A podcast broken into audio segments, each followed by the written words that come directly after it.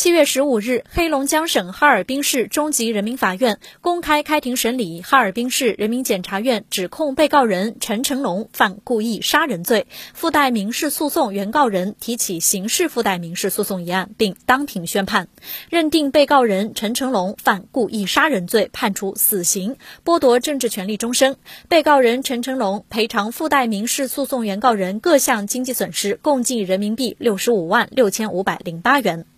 二零二一年一月二十一日，为应对新冠病毒，哈尔滨市呼兰区对所辖地区住宅小区实行封闭式管理。二月三日中午十二点多，呼兰区康金街道康乐家园小区居民被告人陈成龙想要出小区时，疫情防控志愿者张某兵劝阻。陈成龙从随身携带的塑料袋中拿出尖刀，捅刺张某兵身体，致其倒地后，又继续捅刺张某兵胸腹部、双上肢等数位数刀，造成称。张某兵大失血，当场死亡。陈成龙在案发当日被警方在其家中抓获。法院认为，被告人陈成龙故意非法剥夺他人生命，其行为构成故意杀人罪。该案事实清楚，证据确实充分。陈成龙拒绝服从疫情管控措施，不听从防疫人员劝阻，持刀杀害疫情防控志愿者，罪行和后果极其严重，应当依法严惩。其犯罪行为给附带民事诉讼原告人造成的经济损失，也应该依法予以赔偿，